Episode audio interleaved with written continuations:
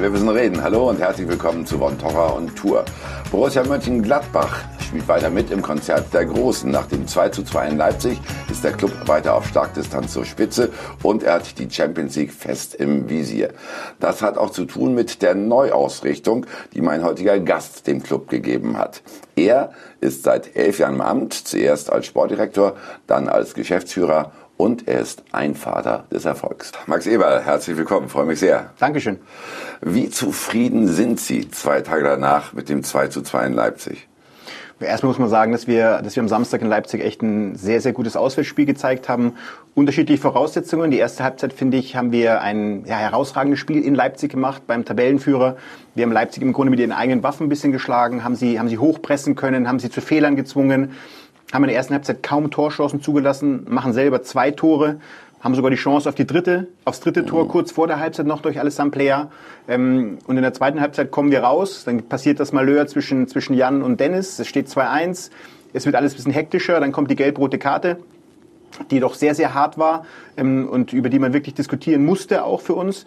Und dann war sehr viel Emotionalität im Spiel. Wir waren einer weniger. Wir haben es dann bis zur 89. verteidigt bekommen und dann macht Nkunku leider ein Traumtor. Ähm, am langen Ende musst du sagen, du hast einen Punkt mitgenommen gegen, mit zehn Mann gegen eine, beim Tabellenführer mit einer sehr, sehr guten Leistung. Und dementsprechend mhm. ist das ähm, für mich ein gutes Indiz und man geht mit einem guten Gefühl aus diesem Samstag heraus. Aber genau diese gelb-rote Karte war der Aufreger des Spiels schlechthin. Nach der neuen Regelauslegung hat der Schiedsrichter recht. Oder haben Sie Gegeneinwände? Naja, ich habe bei der ersten gelben Karte habe ich Gegeneinwände. Also klar, wir wollen, wir sollen, oder diese Regel soll dieses Vorbildfunktion des deutschen Fußballs ein bisschen nach vorne holen, ohne dass wir jetzt den Fußball zu viel aufladen dürfen. Das ist meine Meinung. Ähm, es soll darum gehen, Rudelbildungen zu vermeiden. Es soll dahin gehen, ähm, äh, wildes Gestikulieren zu vermeiden. Es soll dahin gehen, dieses nach außen tragen. Ähm, aber dass sich Fußballspieler ärgern dürfen, wenn du ein vermeintliches Foulspiel nicht bekommst, ähm, und dann ein ganzes Spiel unterbrochen wird, um eine gelbe Karte zu zeigen, dann habe ich damit schon ein Problem. Weil ich sag mal, Alessandro Plea, das hat man äh, vielleicht auch gesehen oder die Leute haben es im Kopf, ähm, hat ein Foulspiel erwartet, er hat es nicht bekommen, er stellt sich breitbeinig hin, stellt, breitet die Arme auseinander, er ist ihm nicht hinterhergelaufen, er hat ihn nicht attackiert, er hat nichts Verbales zugerufen und dann, und dann Sabitzer war am Ball, also die Leipziger hätten ja vielleicht sogar einen Gegenangriff starten können.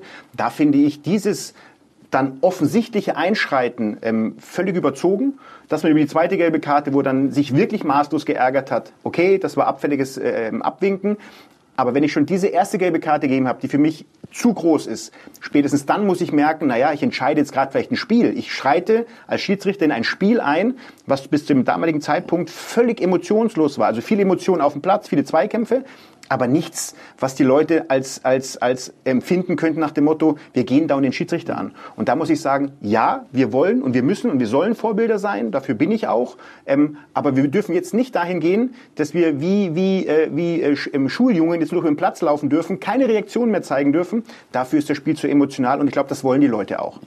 Auf der anderen Seite Rainer Bonhoff, der Vizepräsident, hat sich dann sogar richtig beschwert hinterher und hat gesagt, so eine Scheiße habe ich überhaupt noch nicht gesehen.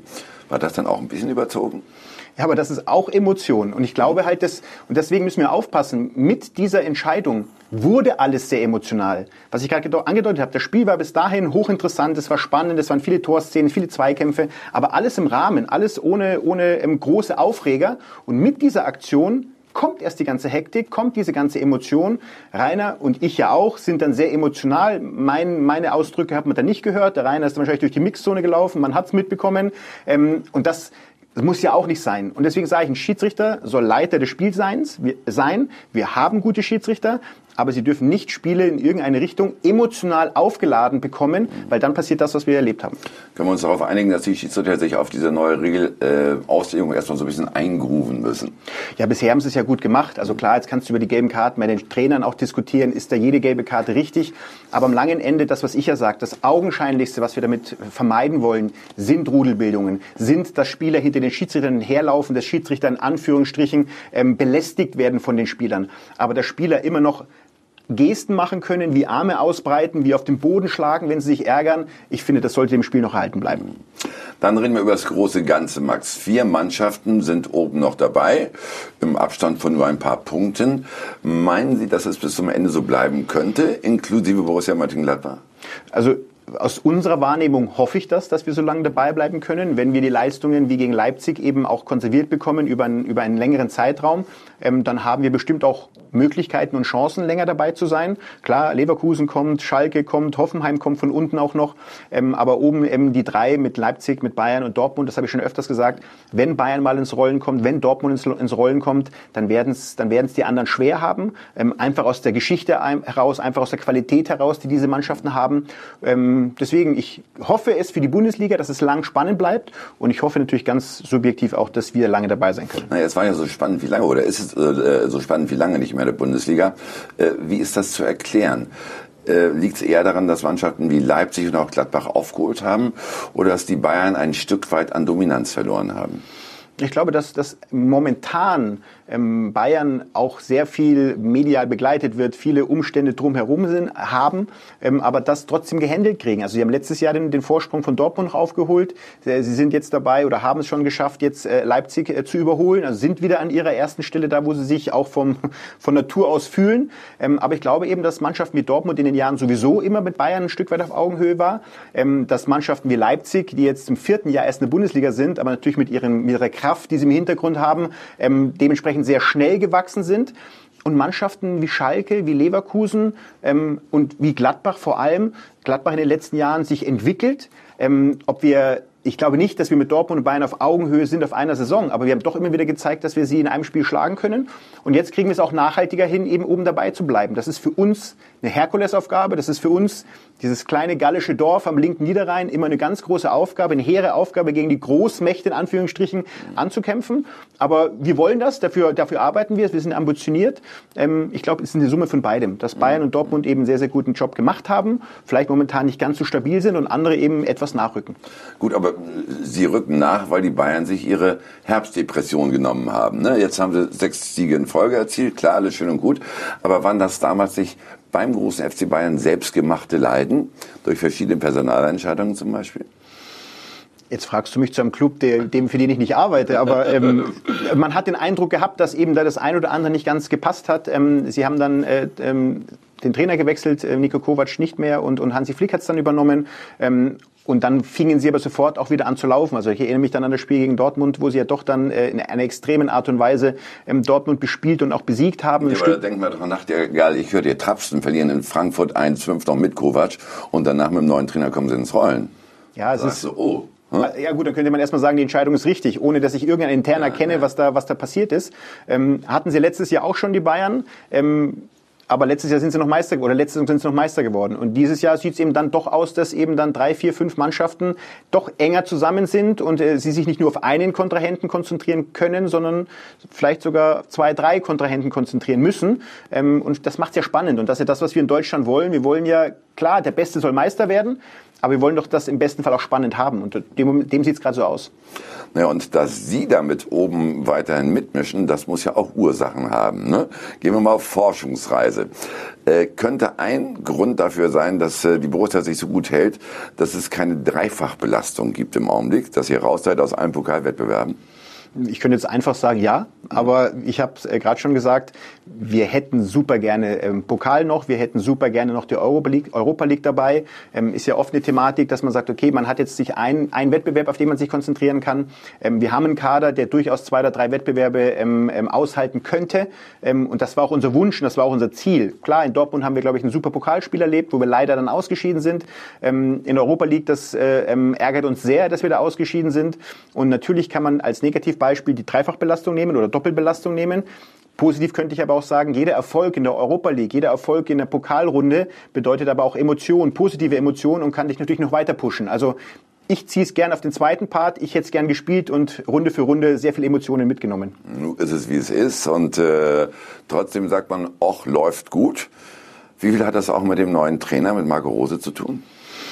Klar hat das viel mit Marco Rose zu tun. Also erstmal haben wir mit Dieter letztes Jahr die Europa League geschaffen. Das war ähm, in der ganzen, ganzen Konstrukt, Trainerbekanntgabe, dass wir mit Dieter nicht verlängern oder nicht weitermachen werden, dass wir Marco Rose holen werden, ähm, hat Dieter Heckinger mit, mit der Mannschaft dann die Europa League geschafft. Das war für uns ein großartiger Erfolg. Auch wenn der eine oder andere sagt, wir haben die Champions League verloren. Ich sage immer, wir haben Europa gewonnen. Ähm, und dann haben wir bewusst eine Entscheidung gefällt, die, die, die, die wir uns auch nicht leicht gemacht haben. Viel drüber nachgedacht, was kann für Gladbach ein, ein weiterer Schritt sein. Ich habe es gerade angedeutet, wir sind im Konzert der Großen sind wir ähm, der kleinste ähm, vom Etat her, von den Möglichkeiten her, ähm, bewusst in dem Konzert der Großen gesagt. Und ähm, da müssen wir ein Stück weit eben uns auch Gedanken machen, wie können wir immer wieder ähm, konkurrenzfähig sein. Wir haben nicht diese finanziellen Möglichkeiten. Ähm, wir müssen versuchen, ein Stück weit auch mal andere Wege zu gehen. Und da haben wir letzten Sommer eine harte Entscheidung gefällt für Dieter, aber eine, eine richtige Entscheidung aus meiner, aus unserer Wahrnehmung für den Club. Und Marco Rose war auf dem Markt. Marco Rose hat sich für Borussia entschieden und dass Marco Rose perfekt zu Gladbach passt, das haben jetzt die ersten sechs, sieben Monate gezeigt. Und er hat einen großen Anteil daran, weil er eben einfach, er kommt neu, er übernimmt eine Mannschaft. Wir machen vier Transfers, mit Max Grün ein Fünfter, mit vier Transfers tatsächlich auf dem Platz, also auch nicht so viel und er gewinnt die Mannschaft. Ähm, die Mannschaft glaubt an das, was er, was er tut, was er ihnen mitgibt. Und ähm, ja, dementsprechend ist Marco Rose ein großer Bestandteil dieses Erfolgs, den wir gerade haben. Das ist das, was ihn auszeichnet, dass die Mannschaft wirklich ihm folgt, ihm glaubt als Trainer? Oder ist halt auch ein Stück des Erfolges, dass er das, den, den Spielstil ein bisschen modifiziert hat? Ja, das war ja der Ansatz, den wir haben. Wir wollten ja im Grunde, nachdem wir sieben, acht Jahre lang sehr stark Ballbesitz geprägt waren, ähm, hat Marco ja ein Stück weit diesen neuen Ansatz, den er ja jahrelang in Salzburg auch, auch gespielt hat. Ähm, das war ja die Idee dabei, dass wir uns ein Stück weit weiterentwickeln. Ich sage bewusst nicht, was komplett anderes machen, weil wir spielen ja trotzdem noch Fußball, wir haben trotzdem noch Ballbesitzphasen und das ist ja auch Markus, Markus Wunsch, mit dem Ball auch was zu haben. Ähm, aber trotzdem ist dieser neue Aspekt eben des Pressings, des höheren Anlaufens, des, des etwas körperlichen, des etwas aggressiven Offensiveren ähm, mit reinzubringen. Und das hat die Mannschaft, nachdem die ersten Wochen die Ergebnisse da waren, aber das Spiel noch nicht ganz so, wie wir uns vorgestellt haben, war dann doch im, seit, sag ich mal, seit dem Spätherbst hat dann doch das sehr, sehr gut funktioniert. Und die Mannschaft saugt das auf. Wir hatten das Gefühl, weil wir wechseln ja nicht nur den Trainer, sondern wir mussten ja auch einschätzen, haben wir die Spieler dafür, die dem Trainer A zuhören, verstehen und auch das umsetzen können, was er haben möchte. Da gab es ja im Sommer dann doch so ein bisschen äh, Stimmen im Hintergrund nach dem Motto, ja, die Gladbacher Mannschaft kann nicht sprinten, die können nicht laufen. Ähm, wir hatten einen anderen Eindruck, dass es möglich ist ähm, und dass es eben so gut funktioniert hat. Es liegt sehr, sehr viel am Trainer, dass er die Mannschaft gewonnen hat, dass er die Spieler gewonnen hat. Die Spieler glauben an das, was der Trainer sagt. Sie merken, dass das funktioniert, was sie tun das Spiel am Samstag in Leipzig war eben ein gutes Beispiel dafür, gerade die erste Halbzeit. Und dementsprechend ist die Symbiose zwischen Mannschaft und Trainer da eine ein wichtige Facette und passt sehr gut. Alles schön und gut und äh, wahrscheinlich auch viel richtig gemacht. Ne? Aber auf der anderen Seite, Sie haben es vorhin schon angedeutet, mussten Sie einem Freund, nämlich Dieter Hecking, den Stuhl vor die Tür setzen. Rückblickend, wie schwer ist Ihnen das gefallen?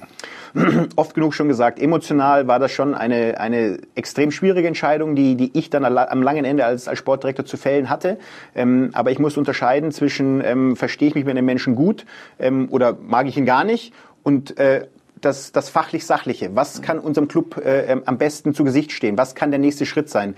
Und in diesem Spannungsfeld, die, der, ähm, dieses Spannungsfeld war letzten Sommer extrem groß, ähm, sehr, sehr emotional und natürlich wusste ich auch nicht, wie dann eine Freundschaft bestehen bleibt oder nicht. Ähm, aber es ist die Aufgabe meines Sport, als Sportdirektors eines Vereins und auch die Verantwortung den Mitgliedern gegenüber, versuchen, gute und bestmögliche Entscheidungen zu fällen. Ist die Freundschaft dann bestehen geblieben? Gott sei Dank ja. Gott sei Dank ja. Es war natürlich am Anfang eine, ein gewisses Gefühl, wenn ich dann in die Kabine kam, habe ich mich so ein bisschen als Persona non grata gefühlt. Äh, Dieter und Dirk waren natürlich darf man das sagen, etwas angepisst auf mich und äh, ja, verstehe ich auch und das ist auch menschlich und das ist auch richtig so. Ähm, aber ich habe die große Symbiose zwischen Mannschaft und Dieter gemerkt. Deswegen, man hat ja auch gesagt, da musst du ihn direkt entlassen. Nein, ich habe gemerkt, diese Mannschaft wollte mit Dieter noch was erreichen und Dieter wollte mit dieser Mannschaft noch was erreichen. Und das Schöne ist, er geht durch das große Tor, er verlässt Borussia aus dem großen Tor, er hat Borussia Mönchengladbach nach Europa geführt. Ähm, und jetzt kann man sagen, dass eben auch die menschliche Größe von Dieter, weil ich hätte keinen Grund gehabt, die Freundschaft zerbrechen zu lassen. Die große, äh, die, die menschliche Größe von Dieter, dass er sagt, okay, komm, hat mich geärgert, aber Max, ich, ich habe deine Argumentation verstanden, ein Stück weit zumindest. Ähm, du hast es mir offen und ehrlich gesagt und jetzt kann man sagen, dass wir trotzdem Freunde geblieben sind. Aber weil Dieter Hecking die Mannschaft nach Europa geführt hat, bekommt man als äh, Geschäftsführer Sport, der für dieses große Ganze zuständig ist, nicht auch ein bisschen Angst, dass einem die Entscheidung, ihn dann wegzuschicken, selbst auf die Füße fallen kann? Deswegen kann man ja getrost davon ausgehen, dass ich mir noch mehr Gedanken gemacht habe um diese Entscheidung. Also keine Entscheidung, die spontan gefallen ist, sondern wirklich eine Entscheidung, wo ich ein Stück weit eben strategisch auch rangegangen bin. Und ähm, mich hat das sehr gefreut, dass wir nach Europa gekommen sind. Und ich habe ja auch immer wieder gesagt in jedem Interview, dass es keine Entscheidung war wegen fehlendem sportlichen Erfolg, sondern dass es eine, eine Entscheidung war, die in die Zukunft reinragen sollte, wo ich gedacht habe, vermutet habe damals, auch überzeugt war, dass es klappen kann, dass wir einen neuen Schritt machen, eine neue Ausrichtung machen. Und das habe ich halt dann eher Marco Rose zugetraut als Dieter Hecking. Ähm, ja, das ist meine, äh, mein Empfinden, dass ich es dem einen mehr zutraue als dem anderen. Ähm, aber es hat tatsächlich nicht damit zu tun gehabt, dass wir keinen sportlichen Erfolg hatten, weil den hatten wir mit Europa. aber was wäre gewesen, wenn Sie jetzt unter Rose auf Platz 10 rumgedümpelt wären? Ähm, das ist eine hypothetische Frage, die ich Gott sei Dank jetzt nicht beantworten muss. Ähm, aber natürlich auch das wäre möglich gewesen. Aber auch das ist ja auch ein, ein Weg, wo ich sage, als Verein musst du es eben auch mal, wenn du so eine Entscheidung fällst, man ist davon überzeugt, ähm, dann hätte man natürlich schon gern auf dem Platz paar Dinge gesehen, die geklappt haben, dass nicht alles klappen kann. Ich glaube, das ist normal, wenn man was Neues macht. aber auch dann wäre es eben so gewesen, dass man mal ein Jahr gehabt hätte, der, der, der Konsolidierung, das ein bisschen abschnupp, äh, beschnuppern, um dann eben danach wieder einen Schritt nach, äh, nach vorne zu machen. Noch schöner ist es, so wie es jetzt gekommen ist, dass wir eben einen Schritt gemacht haben, dass dieses Beschnuppern relativ schnell funktioniert hat und dass wir jetzt dastehen, wo wir stehen. Gut, also Erfolgsfaktor 1, der neue Trainer. Erfolgsfaktor 2, Max Eberl. Vier neue haben sie geholt, Sie haben es kurz angedeutet. Alle vier haben eingeschlagen. Wie klar war Ihnen das vorher? Jetzt könnte ich sagen, großkotzig, was war mir sowieso klar. ähm, aber wir haben das Gefühl gehabt, dass wir eben, und das ist das Schöne, wir haben, da wir eben relativ früh Klarheit hatten mit Marco, ähm, konnten wir da eben auch in die Kaderplanung weiter es zusammen machen und ich musste nicht bis Sommer warten und geheim halten. Ähm, und uns war klar, dass wir in unser Spiel eben neben dem neuen Trainer auch neue Typen bringen wollten. Ähm, wir haben uns früh äh, für, für Brelem Bolo und Markus Thuram im Sturmbereich entschieden, wo wir gesagt haben, neben den ganzen feinen Fußballern, Lars Stindl, Raphael, Jonas Hoffmann, äh, Florian Neuhaus, Alessandro Player, da eben noch ein bisschen Robustheit dazu zu bekommen, trotzdem Qualität. Also wir haben Torgen Hazard verloren, also mussten wir ein Stück weit auch Tore und Assist ersetzen. Da war Markus Thüram unsere, unsere Lösung auf dieser Position. Breel eben schon kennen aus der Vergangenheit, die Chance gehabt, wirklich den Spieler zu bekommen, mit seinen Qualitäten ähm, auch dazu genommen. Ähm, Stefan Leiner dann ähm, war natürlich sehr stark von Marco, aber auch den kannten wir schon. Ein Jahr vorher haben wir Michael Lang als Rechtsverteidiger geholt. Wir hätten damals schon gern Leiner geholt, aber damals war es einfach finanziell nicht möglich. Ähm, aber auch da wussten wir eben, ein Spieler, der all das schon kennt, was, was Marco über Jahre lang gespielt hat, tut dem Kader gut, weil so einen Spieler zu haben, der das alles weiß, der auslösen kann, Pressing-Momente auslösen kann, das hilft einfach in einer in Umsetzung einer Mannschaft.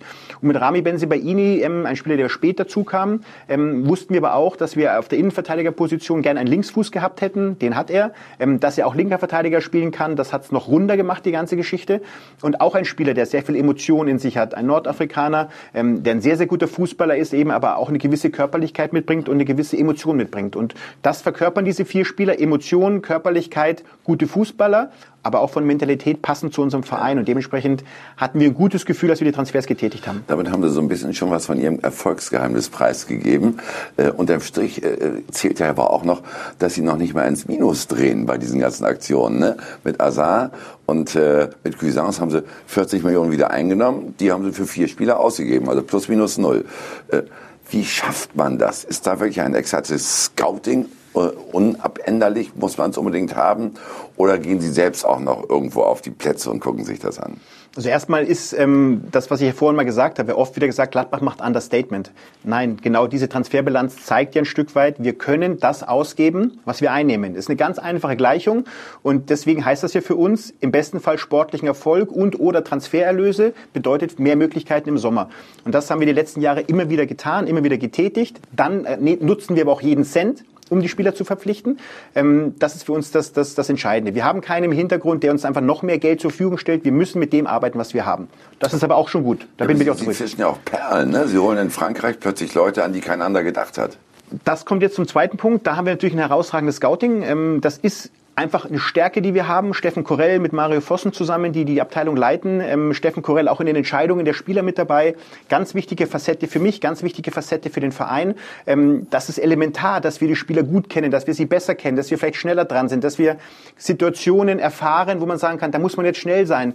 Ähm, passt gut zu dem Verein, weil wir natürlich auch uns sehr viel Gedanken machen um die Spieler.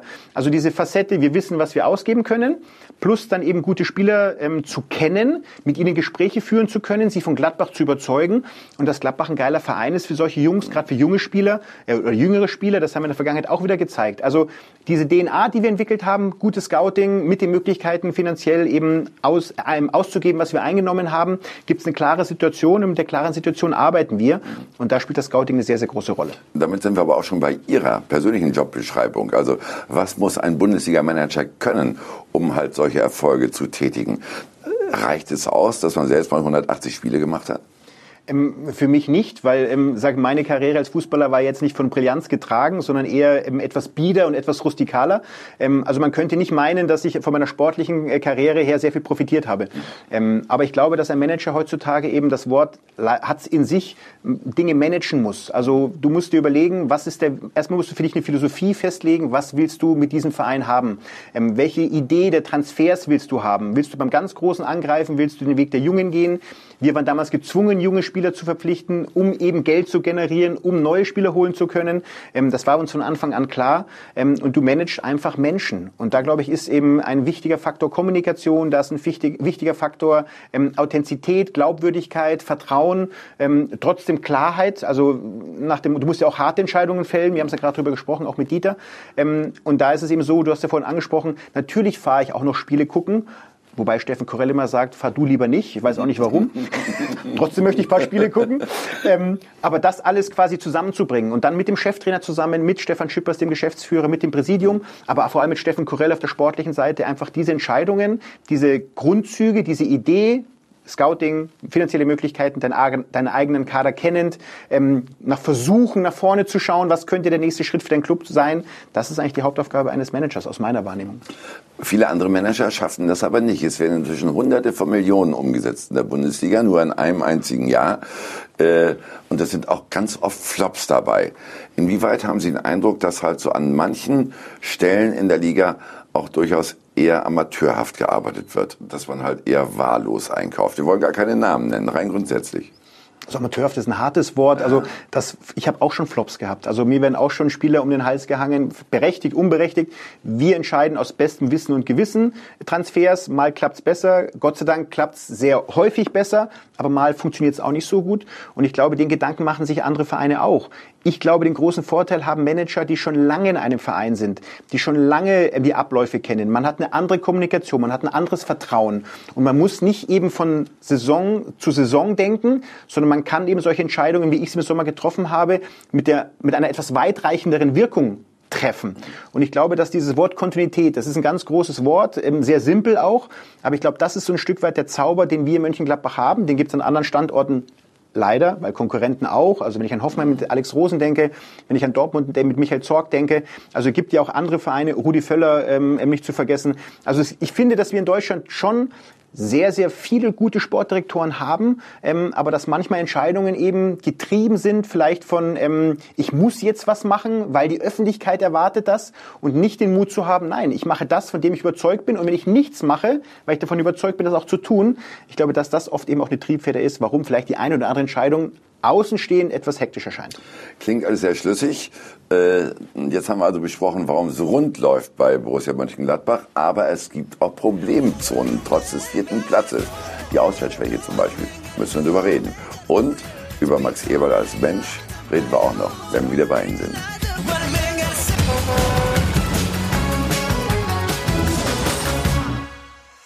Wir sind zurück bei Von Tora Tour, heute mit Max Eberl, dem Geschäftsführer Sport von Borussia Mönchengladbach, dem stolzen Tabellenvierten, der immer noch auf Schlagdistanz zum Spitzenreiter ist.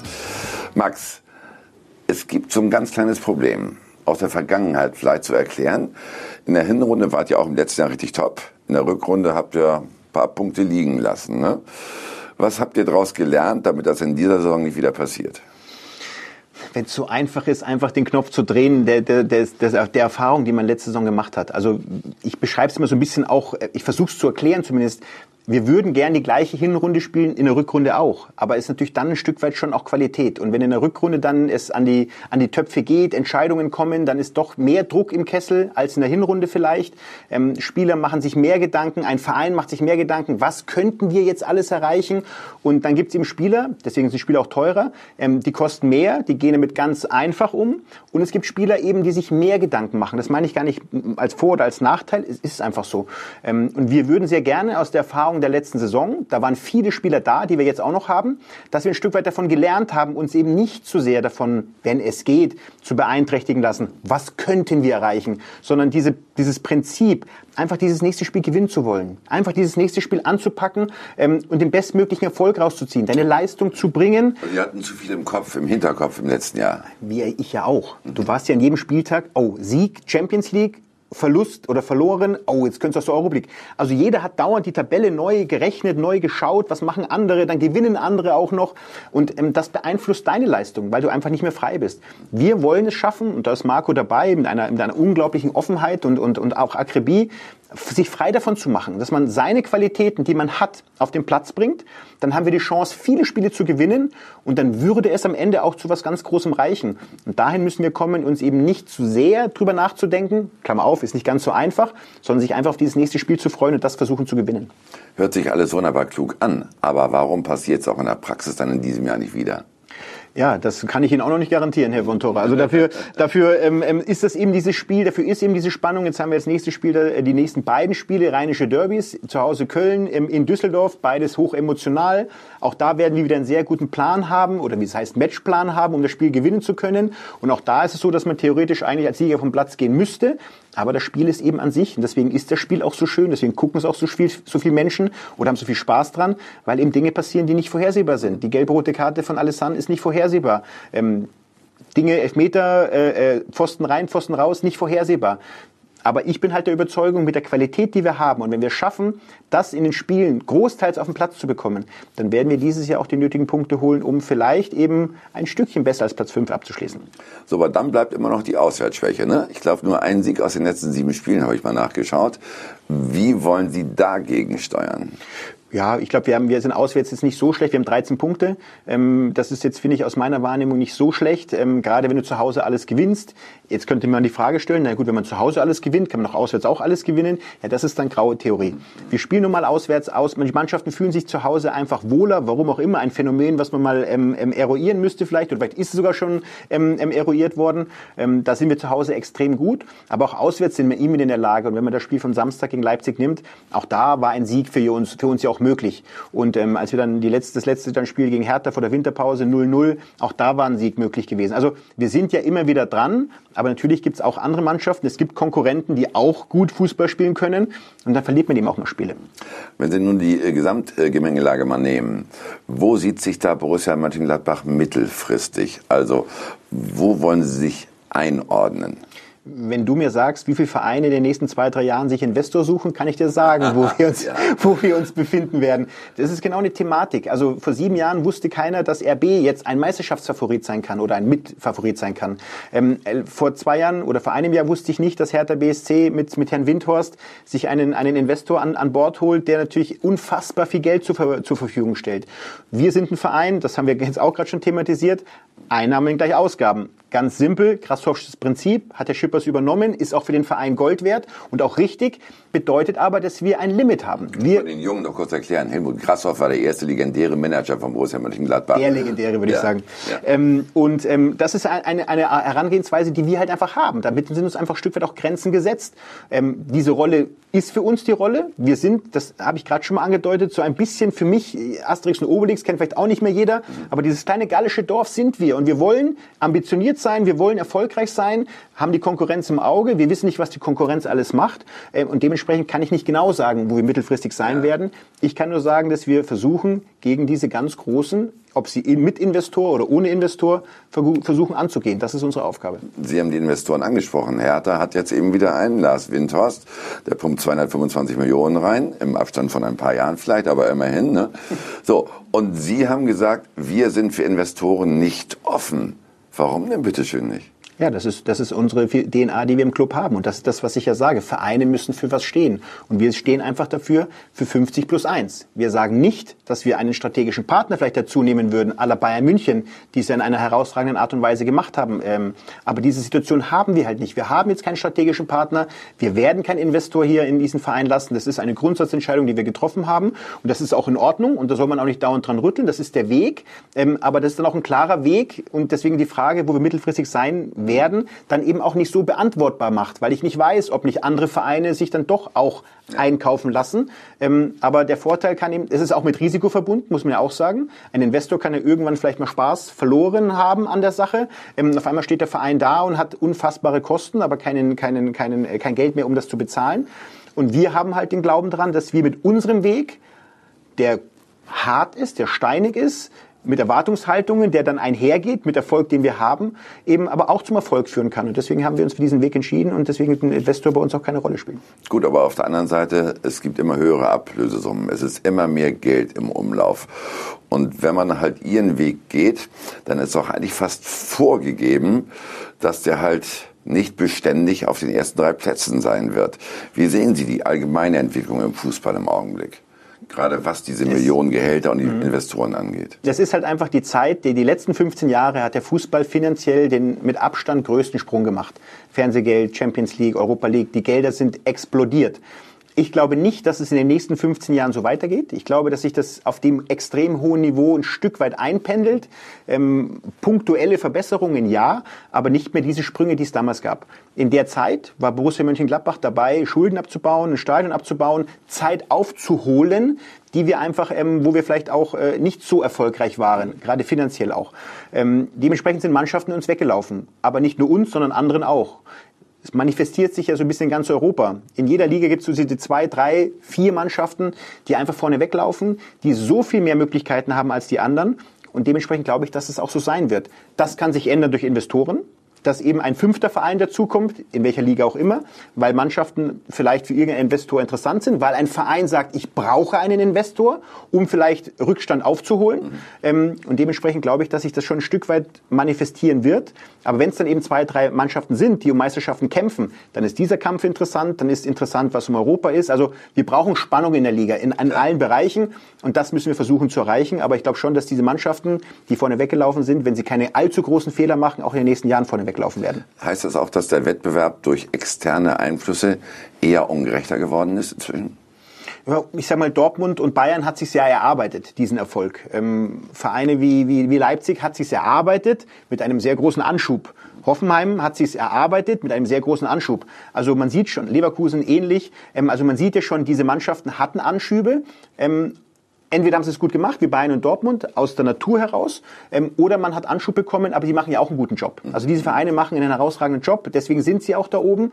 Ähm, und deswegen ist die Liga eben schwer zu planen, auch für mich die nächsten zwei, drei Jahre, weiß ich eben nicht, was noch alles passiert. Aber es gibt auch Gegenbeispiele, nicht? Wie München 60, den HSV, Hannover 96, wo Martin Kind ja auch eher mit eigenem Geld dabei ist und zurzeit auch keinen Erfolg hat. Das ist ja das, was ich vorhin angedeutet habe. Mhm. Es, ist, es ist eine große Chance aber natürlich auch ein Risiko. Wenn irgendwann eben der Erfolg nicht äh, einherzieht, wenn man irgendwann keine Lust mehr hat, dann im Geld in diesen Verein zu geben, dann kann der Verein auch ganz schnell ganz große Probleme kommen. Und da sind wir, andere Vereine auch, aber ich kann nur von meinem Verein sprechen, etwas stabiler, weil wir natürlich bei diesen Einnahmen-Ausgaben-Gleichungen immer bleiben werden. Bei uns ist das Risiko immer hoch. Wir müssen gute Spieler finden, damit wir ihnen A, sportlichen Erfolg äh, haben oder sie eben teuer verkaufen können. Also wir können mit Mittelmaßspielern kein sportlicher Erfolg, kann Gladbach auch ganz schnell in der Tabelle wieder nach unten durchgereicht werden. Sind Sie da eigentlich völlig neidfrei oder freut man sich insgeheim, auch wenn man merkt, dass Vereine trotz Investor, trotz Mäzenen keinen so ganz großen Erfolg haben? Naja, man verfolgt das und man ist dann froh, dass ein Konkurrent nicht neu geboren wurde, sondern dass er eben etwas mehr Probleme bekommen hat. Aber es gibt ja auch eben Vereine, wie gesagt, was ich gerade angesprochen Hoffenheim und, und Leipzig, die es ja sehr gut machen und die uns in den, in den Jahren ein Stück weit eben auch den Rang abgelaufen haben. Also ähm, ich bin da jetzt frei von diesem Wort Neid. Ich muss mich dieser Situation, oder wir müssen uns dieser Situation stellen, der Konkurrenzsituation, die sich ein Stück weit auch verändert hat, auch neu werden kann in Zukunft. Ähm, aber ich muss mich einfach all meine Kraft widmen, dass wir hier mit unseren Möglichkeiten solchen Vereinen Paroli bieten können. Damit kommen wir zum Menschen Max Eberl. Und äh, da gibt es einen Ex-Kumpel von ihm. Ich glaube, mit dem hat er zusammengespielt, seit er im, kleinsten Kindesalter überhaupt laufen konnte. Bei FC Bayern München. Ne? Das ist kein geringerer als unser Experte Didi Hamann. Und Ricardo Basile hat mit Didi Hamann gesprochen, um Max Eberl mal ein bisschen besser kennenzulernen. Was ist Max Eberl für ein Typ? Ich frage heute einen seiner ältesten Freunde. Das ist kein Unbekannter, Champions League-Sieger Didi Hamann. Didi, wie lange kennt ihr euch schon? Ah, wir kennen uns seit unserem zehnten Lebensjahr. Da sind wir uns das erste Mal über Weg gelaufen, als er bei Bayern München gespielt hat, ich bei Wacker München und seitdem immer wieder. Wer war damals der bessere Kicker? Weil heute wissen wir wer es war. Ah, damals waren wir, glaube ich, gleich gut. Didi, ist Max im Kern noch der Junge von früher? Äh, ich glaube ja. Also wenn du äh, über lange Zeit erfolgreich sein willst, äh, brauchst du, glaube ich, eine gewisse Demut und eine gewisse Bodenständigkeit. Und äh, die hat er heute noch ähm, genauso wie früher.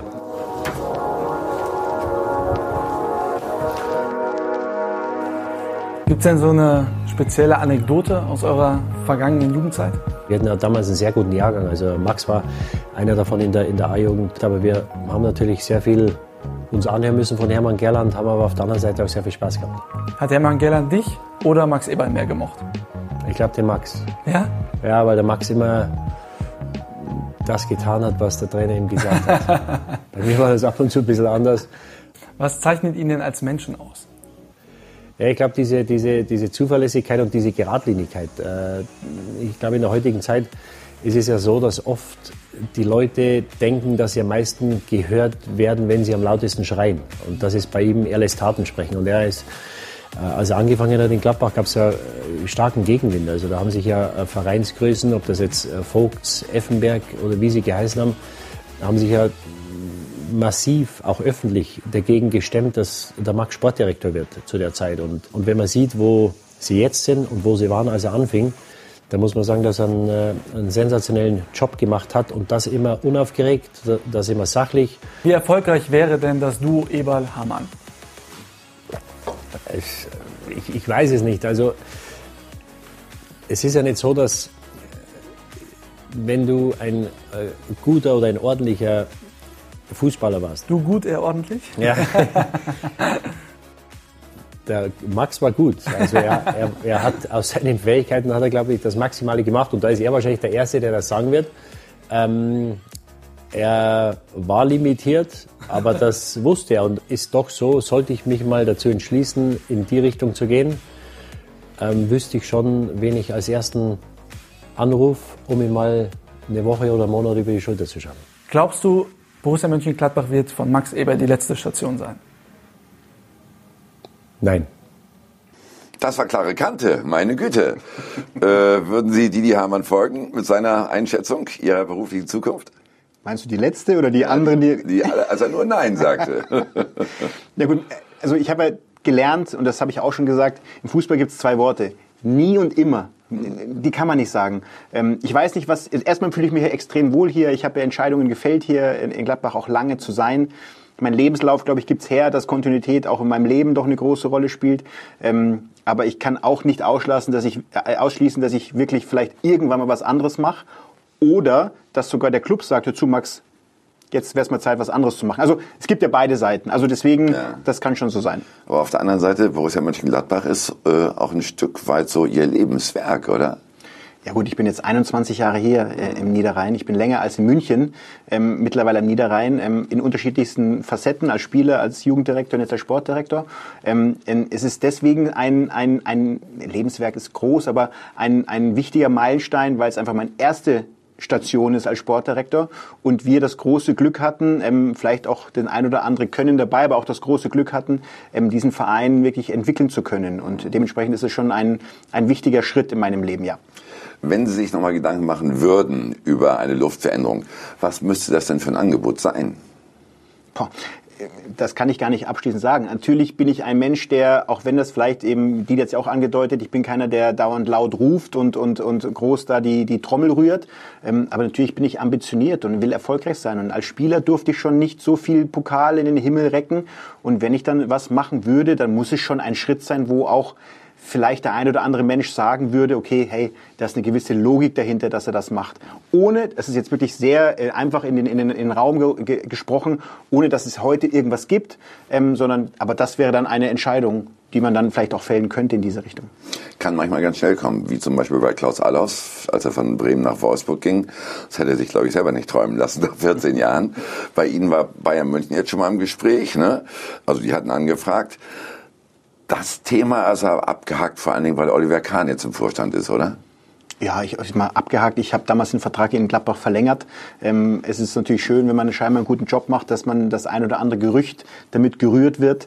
Ähm, aber Bayern ist jetzt aufgestellt. Äh, Bayern hat mit Herrn Heiner, mit mit mit mit Brazzo und mit Oli Kahn sich komplett aufgestellt. Kalle Rummenigge ist ja auch noch mit dabei. Also, ähm, aber da mache ich mir gar keine Gedanken. Ich, ich versuche meinen Job gut zu machen. Ähm, ich habe äh, sehr einen sehr sehr weisen Mann um mich herum, ein Freund, der mir immer Ratschläge gibt und der sagt immer Max schau nicht nach irgendwas, es kommt.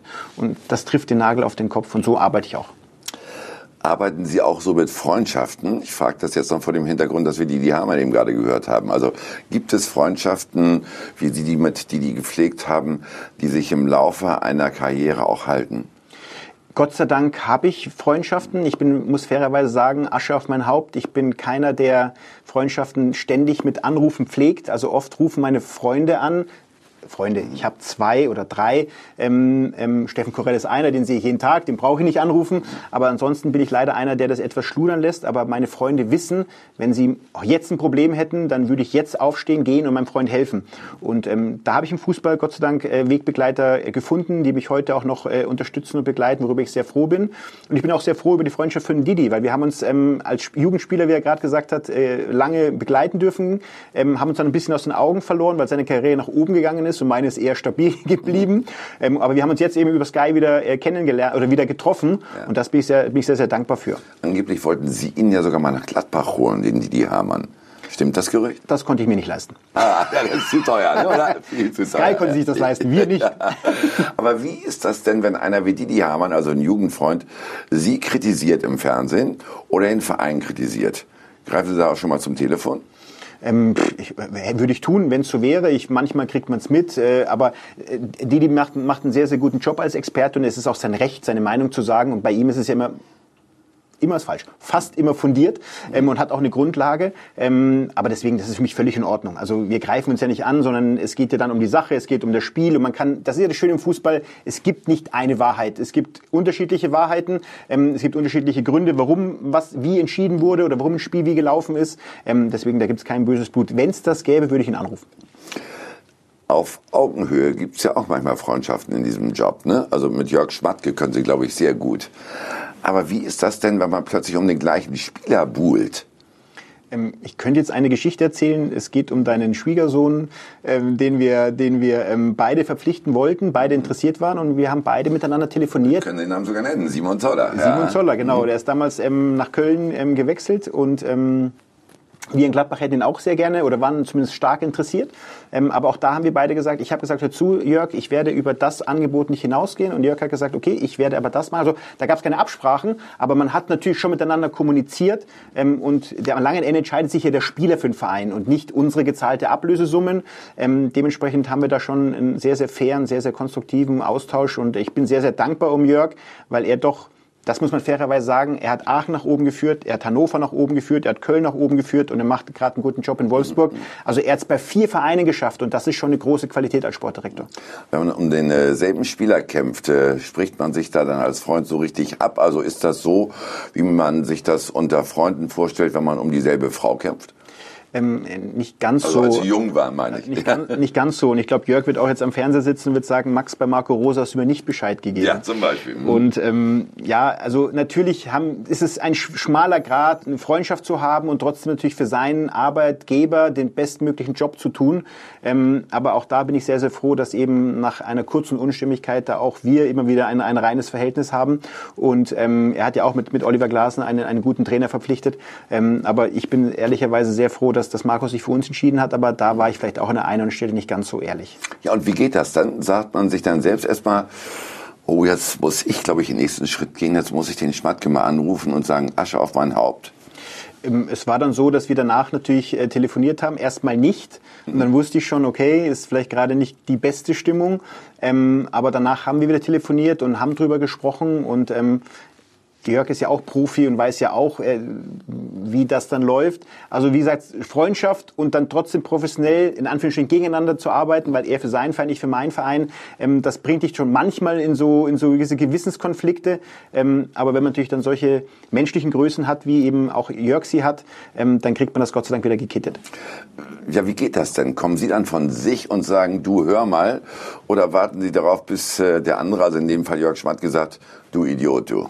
Äh, es hat ehrlicherweise länger gedauert, bis wir miteinander telefoniert haben. Und ich kann gar nicht sagen, hat er angerufen, habe ich angerufen. Ähm, auf jeden Fall war das dann das erste Telefonat, wo er dann eben auch das äh, so kommuniziert hat und so gesagt hat. Ähm, aber dann haben wir drüber gesprochen und dann haben wir, ähm, und er hat ja auch, wie gesagt, mehrere Möglichkeiten dann auch in Erwägung gezogen, ähm, was, was seinen neuen Trainer betraf. Und ähm, aber so war das Gespräch dann auch. Aber wie gesagt, dann ist dann schon, glaube ich, das spüre ich zumindest, vielleicht sagt zu Jörg ganz anders, aber dann spüre ich das schon, dass wir da eben schon eine festere Beziehung haben, dass das eben auch übersteht.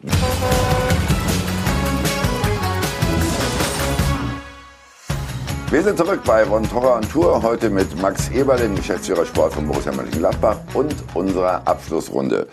Fünf schnelle Fragen, Max. Wenn Sie eine Zeitmaschine hätten, dann? Würde ich nicht einsteigen.